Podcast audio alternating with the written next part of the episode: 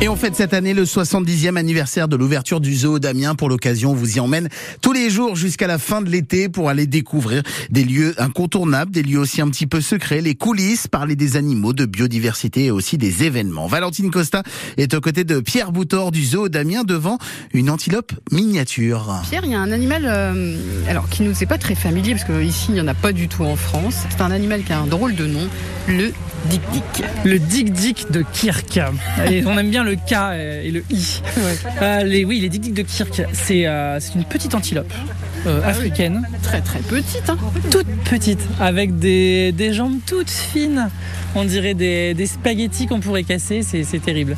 Et, euh, et donc oui, c'est un tout petit animal euh, qui, est, qui, est, qui est haut comme euh, qui fait de 40 cm. Ouais, on dirait un petit chien quoi. Ouais. Un tout petit chien. Et, et c'est qui est surtout euh, caractérisé par ces- ce, ce regard. Oui. Ils ont des très grands yeux, euh, des très beaux yeux. On dirait des personnages Disney, des animaux Euh, Disney. oui, oui, oui, complètement.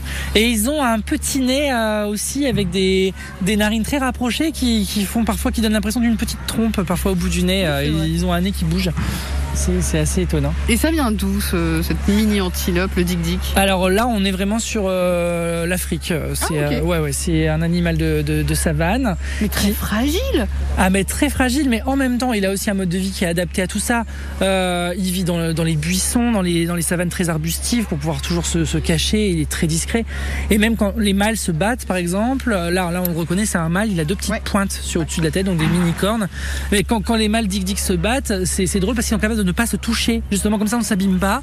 Et ça fait comme les aimants, euh, le plus et le moins qui se repoussent. C'est euh, c'est assez étonnant. Oui, oui. ici. Euh, alors ma question est, est-ce que déjà ils se reproduisent ici ou pas? Ou pas Oui, on a, si, si, si, si, on a à peu près une naissance